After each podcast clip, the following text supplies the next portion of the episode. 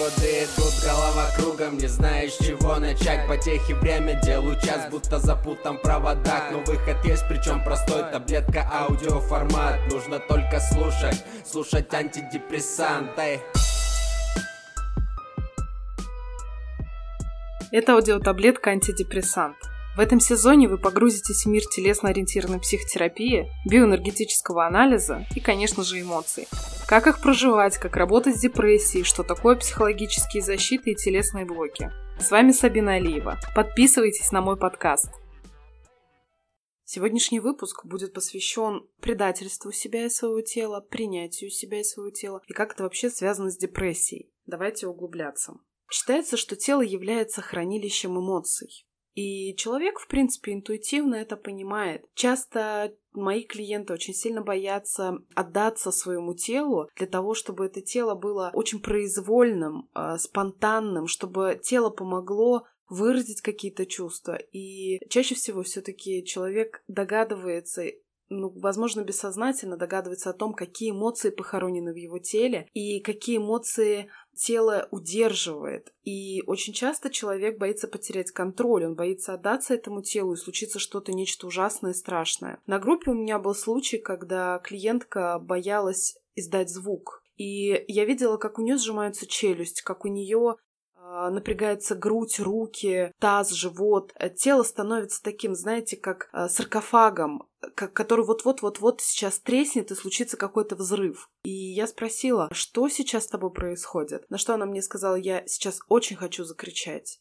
но я не могу. И вот это вот хочу и не могу, это же про внутренний конфликт, это же как раз про то, а почему человек в эту секунду себя предает. И я спросила, а что будет, если ты закричишь? И, естественно, она начала плакать, она начала молчать, пытаться снова это все внутри себя задавить. Наконец-то, когда подступили слезы, ей пришлось сделать вздох и я попросила ее дышать. Дальше мы продолжили разговор. Почему ты сейчас стараешься это все подавить внутри себя. Небольшое отступление. Групповые процессы все я провожу в таких, знаете, э, в таком месте, где можно орать, кричать, там по соседству играют музыканты, то есть это такое место, где действительно можно быть собой, можно орать матом, ругаться, кричать, э, делать, в общем, все, что хочется. В принципе, как бы атмосфера позволяла. И она мне сказала о том, что я боюсь, что меня не примут, я боюсь, что я других напугаю. Я боюсь, что другие напугаются, они от меня отвернутся, они меня отвергнут. А еще я боюсь потерять контроль. Я боюсь, что если я начну кричать, если я дам себе волю, дам, ну, как бы тело отпущу, то тогда я сойду с ума.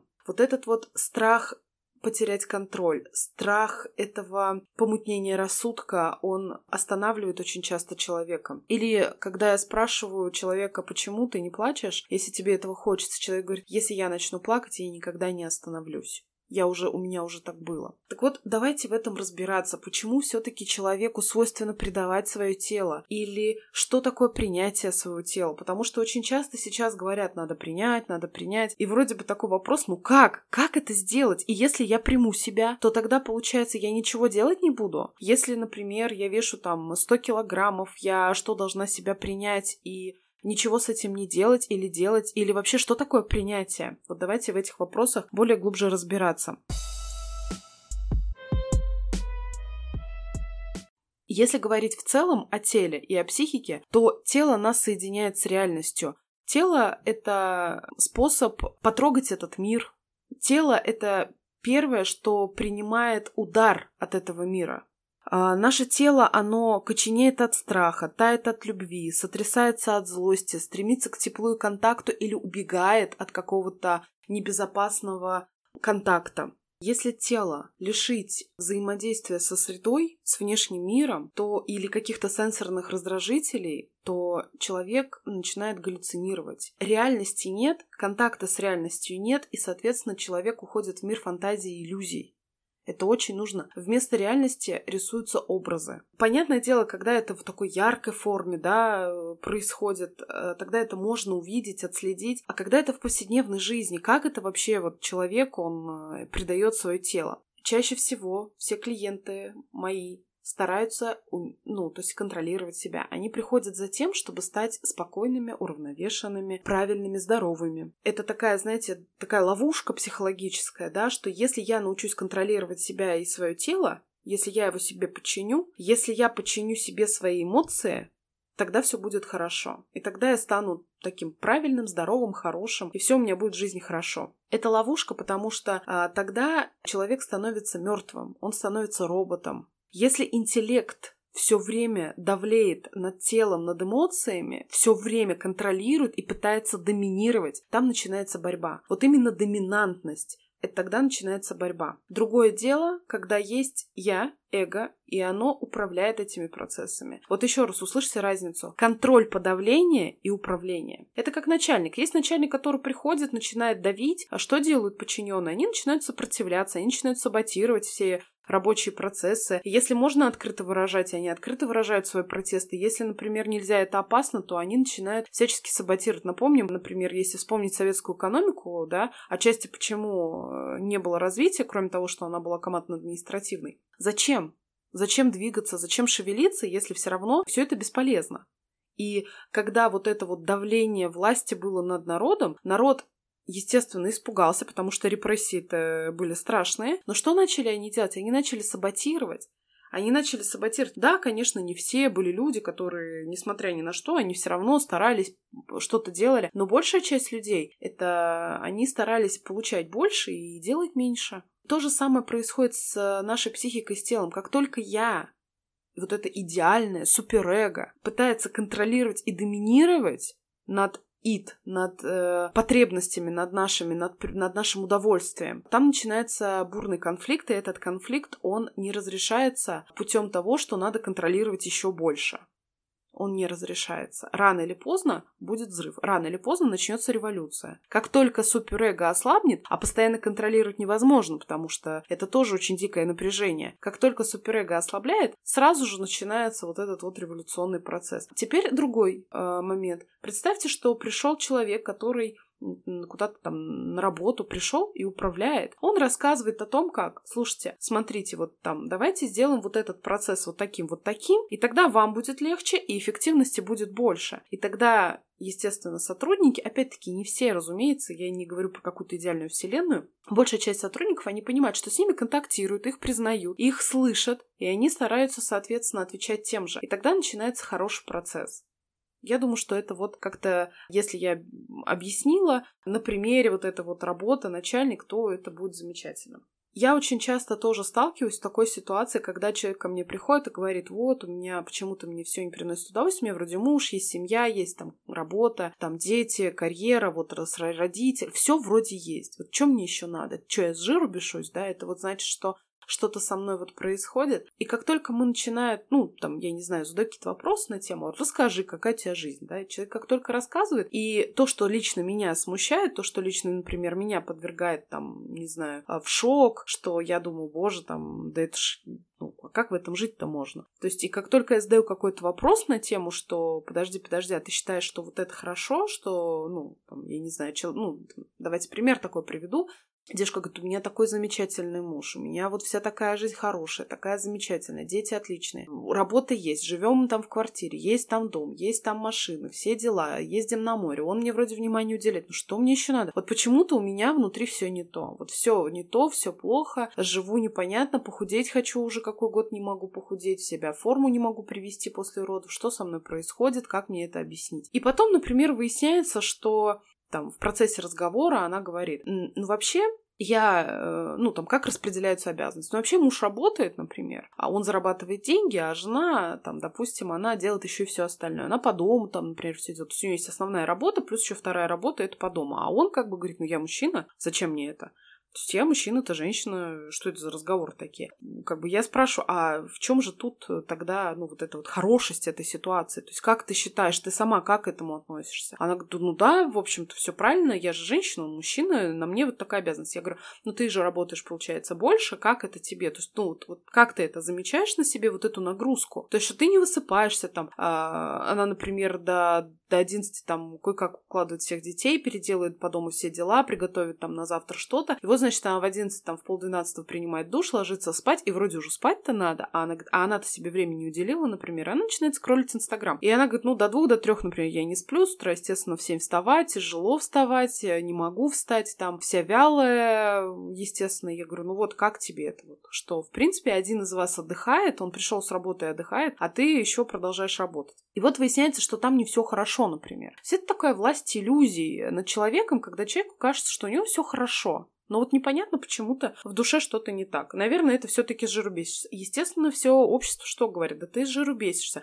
А тело-то сигнализирует, тело-то уже кричит. Остановись, хватит, стоп, подожди, давай переделай, давай что-то измени в своей жизни. Вот в этот момент э, давайте выясним, в, каком, в какие из этих моментов происходит предательство себя и тела. Тело хочет спать. Тело хочет отдыха, тело хочет спать. Она что делает? Открывает Инстаграм.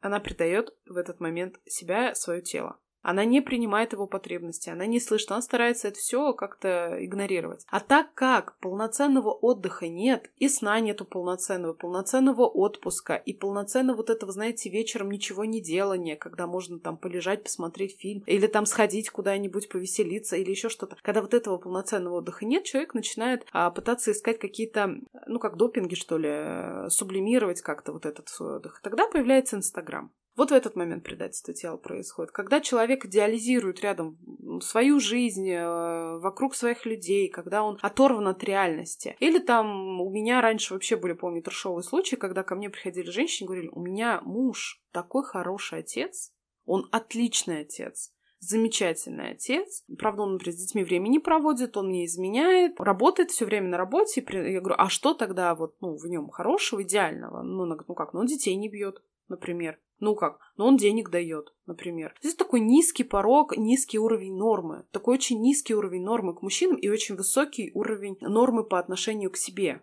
Я-то должна и то, и это, и пятое, и десятое, а ему вот достаточно деньги домой приносить и детей не бить, все, ты хороший отец. Или в отношениях с мужчинами, да, если сейчас я только говорила про женщин, когда у мужчин происходит предательство себя и своего тела. В детстве мужчинам запрещено плакать. Я рассказывала в своем предыдущем выпуске про эмоции, а, про страх, да? Мужчинам чаще всего с детства запрещают испытывать страх сильные мира сего, сильные мужики, папа, дяди говорят, ты что, ты что, ты что, баба? Во-первых, баба это почему-то оскорбление. Во-вторых, воспитывают сына в таком состоянии, что ты не имеешь права на эмоции. И, конечно, он, естественно, что в этот момент? Его унижают, его стыдят за то, что он, например, плачет, проявляет свои чувства, делают его, якобы он становится от этого уязвимым. Человеку кажется всегда, что если я заплачу, меня еще больше за это ударят. Хотя хуже вроде уже некуда, но у человека всегда есть какое-то вот такое вот мнение, на тему того, что если я вдруг покажу всем свое слабое место, меня туда начнут бить, бить, бить. А слабое место перестает быть слабым тогда, когда вы, собственно, проводите такой некий камин -аут.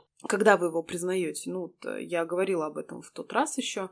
Что в этот момент возникает? Ребенку говорят, мальчику говорят, ты, ну и даже девочкам тоже такое бывает, ты должен быть сильным, а сила это для тебя отсутствие слез. Все, не ной.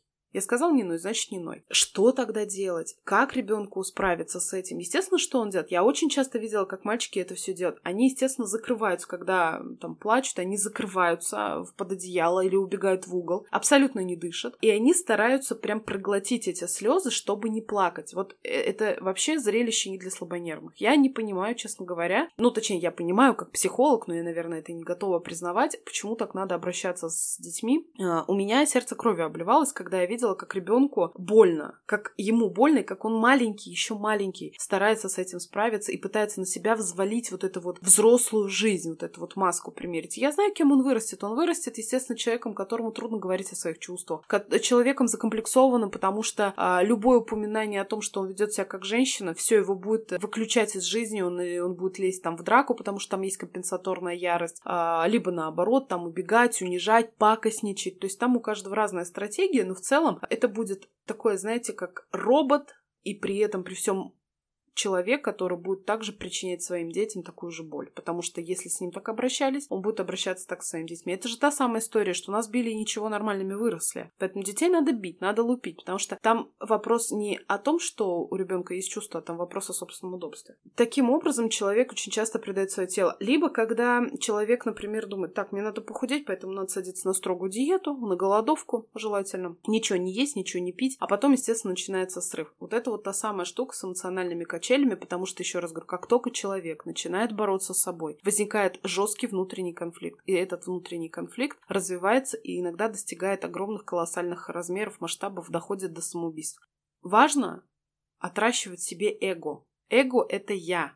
Я, которая урегулирует конфликт между суперэго, совестью, контролем нашим и нашими потребностями, нашим удовольствием. Будет доминировать потребности, человек э, будет, э, ну, как бы весь мир, э, ну, как потребителем он будет, да, он будет весь мир использовать как в своих целях, да, везде выгода, везде э, мое удовольствие. Что хочу, то и делаю, и вообще вы мне никто не указывает. Если будет контролировать, если будет доминировать только контроль, то этот человек, в принципе, не живет, потому что он все время, у него кукушку будет все время переклинить, потому что он то себя контролирует, то срывается, то контролирует, то срывается, то контролирует, то срывается. В целом, если контроль выиграет, то все потребности будут фрустрированы крайне, а мы, в общем-то, живем для того, чтобы наши потребности какие-то удовлетворялись, какие-то нет. Когда побеждает я, эго, когда оно большое, когда оно небольшое, я скажу, а когда оно выращенное, когда оно зрелое, тогда этот конфликт урегулируется, и человек, а, человеку гораздо легче жить. То же самое с телом происходит. Если человек, если тело ригидное, если тело такое, знаете, жесткое, контролирующее, все, вот эти все эмоции оно внутри себя держит, естественно, тело, оно что? Оно э, либо вот-вот взорвется, либо оно уже на стадии ну, как-то умирания находится. Как же это все связано с депрессией? Вышла замуж не за того человека, обманывает себя, иллюзии, например, строит. Пытается себя обмануть, эмоции свои пытается заглушить с помощью тела. С помощью тела, с помощью еды, например, да, возникает оттуда депрессия до того, что человеку жить не хочется. И непонятно, вроде все хорошо, а жить не хочется. Если говорить про мужчину. Придает свое тело, например, э, показывает везде себя крутым мужиком, надо быть альфа-самцом, а в реальности там, например, раненый мальчик, да? Что человек делает? Он везде старается быть типа самым сильным, самым крутым, самым могучим. Любая, любой какой-то проигрыш воспринимается как фатальность, как э, самая тяжелая вещь в мире, э, тяжело проживается. Ну, тело, естественно, это опять-таки опять-таки все эмоции держит внутри себя, тело становится очень ригидным, жестким, негибким. И после этого собственно, человек опять что пытается сделать? Он пытается как-то расслабиться, расслаб... расслабляется он каким-то не совсем сказать, здоровыми способами. То есть это различные аддикции, алкоголь, курение, еда, женщины, секс, э, наркотики, все что угодно. Э, либо уходит окончательно в какой-то мир иллюзий, в котором он действительно самый крутой мужик. Ну, то есть там уже начинаются проблемы с психикой. Человек находится вообще не в реальности. Всегда есть какая-то причина. И чаще всего это контакт со средой. Возможно, негативный, неприятный. Э, у человека возникает на это эмоциональные какие-то, поднимается какой-то эмоциональный материал. Человек с этим эмоциональным материалом ничего делать не хочет, ему страшно, он боится. Ну, там я уже до этого рассказала, что происходит. Включается тело, тело используется как инструмент подавления, все это глушится внутри себя. И это, знаете, такой возникает чернобыльский саркофаг. Что-то зловещее, что-то происходит, что-то очень депрессивное, что-то очень такое несерьезное, там плохое, какое-то все непонятное. Но главное вот что человек зато себя умеет контролировать. Вот это вот какая-то власть таких иллюзий на тему того, что я могу себя контролировать, и я должен себя контролировать. Если говорить конкретно о том, как э, тело пытается контролировать, или как вы пытаетесь контролировать свое тело, это отсутствие дыхания, Обычно оно либо поверхностное, либо оно полностью происходит, например, не всеми, да, органами. То есть там нет, ни легкие не включаются, ни живот не включается, ни диафрагма не включается, да, там, например. Либо человек дышит только грудью, а животом не дышит, либо человек дышит только животом, а грудной клеткой никак не участвует в дыхании. Диафрагма обычно вообще заблокирована. А часто ко мне, когда тоже вот мы на группе начинаем а, работать с диафрагмой, а люди не знают, как это дышать диафрагмой. Как это вообще происходит, как это надо сделать такой вдох, чтобы диафрагма начала двигаться. Это очень как бы, ну, ну, для них непонятно, это незнакомое даже движение. Ну, это, этому очень легко научиться, в общем-то, чтобы тело дышало. Кислород и дыхание участвуют в, во всех жизненных процессах нашего организма. Если мы не дышим, мы умрем да, это вот как бы понятно. Соответственно, если человек очень-очень мало дышит, это значит, что он, собственно, и живет-то вот на столечко, то есть, ну, не полной жизнью. При том, что, возможно, там будет какая-то яркая жизнь, какая-то классная, это все делается больше головой интеллектом, нежели чем телом, и тело там бывает отключено очень сильно. Если мы говорим про подавление эмоций, Может быть, это про челюсть я вам рассказывала, да, челюстной сегмент, когда челюсть полностью сжимается. И чтобы ни звука, ни слез, ни всхлипа, ни вздоха, да, никого не проронить. Грудная клетка в коллапсе или а, очень такая заблокированная, чтобы, естественно, не показывать, опять-таки, своих чувств, не выражать их никак. Таз для того, чтобы... Таз блокируется для того, чтобы тело не двигалось, чтобы тело не выпендривалось, как говорится, да. То есть оно замирает, коченеет. Именно коченеет, даже не замирает, а вот... Э, потому что замирание — это тоже стратегия, а коченение — это уже не стратегия, это уже такой, знаете, как э, неконтролируемый процесс такой. А, живот, например, никак не участвует. Живот надо потому, чтобы всегда держать втянутым, чтобы он всегда был в тонусе, чтобы все видели твои кубики или шарики, неважно. Но главное главное, чтобы живот э, ни в коем случае не двигался. Или наоборот, там живот распущен. Знаете, такое бывает, кстати, что я тоже замечаю, например, живот большой, вот кажется, да, что там живот вообще человек не, не делает пресс и так далее.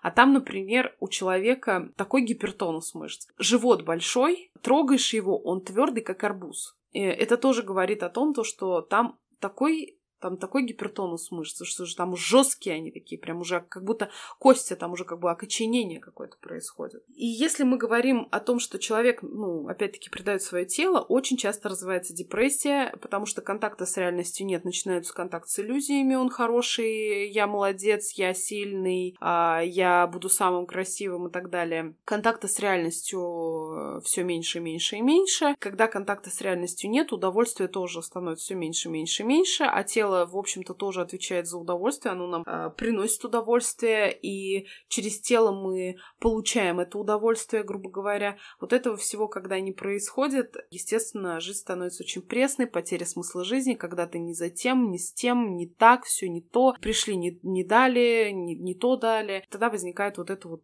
как я уже говорила, депрессия, меланхолия, потеря смысла жизни, и человек думает. И вот он приходит к психологу, ему говорят, ну давай, из чего ты получаешь удовольствие? Человек такой сидит и думает, а из чего я реально получаю удовольствие? А я ни из чего не получаю удовольствие. И вроде бы, допустим, даже там интеллектом, если а, а, просто аналитическая психотерапия, вроде бы даже интеллектом человек, он как-то начинает там что-то делать, что-то пытается как-то себя вытащить, думает такой, ну ладно, надо вот, надо, наверное, попробовать там путешествие съездить, надо вот еще вот это сделать, вот это это. То есть человек как-то искусственно пытается внедрить в свою жизнь вот эти вот эти удовольствия, а они все равно не встраиваются, потому что тело отказ дает. Мне это не надо. Мне тут поплакать бы, а ты тут со своим путешествием. Мне тут покричать хочется. Мне тут надо набить морду уже, потому что я терпела долго гнева тут столько, что не знаю, куда его девать. А ты тут мне предлагаешь что-то там поделать, э, пироженку съесть. Ну что это за, за разговор? То есть это происходит, не встраивается, человеку становится от этого еще грустнее, он еще, он больше теряет, э, у него отчаяние, он теряет надежду, думает, о боже, ну как же, ну что же со мной делать, что со мной не то, как же это все, как же с этим совсем быть? Так что же тогда такое принятие себя и своего тела? Я предлагаю об этом поговорить в следующей части, потому что материала много, там дальше я расскажу о принятии своего тела, себя, принятии своих эмоций, а что такое качельки, на которых мы качаемся из крайности в крайность, да, и расскажу немножко про принцип реальности и как начать себя принимать. Я буду рада обратной связи в моем инстаграме Алива, нижнее подчеркивание, Сэби. Пишите в директ, что вы думаете и чувствуете. Также будет здорово, если вы поделитесь этим выпуском в своих соцсетях, чтобы как можно больше людей узнало о возможных причинах угнетенного состояния. До среды!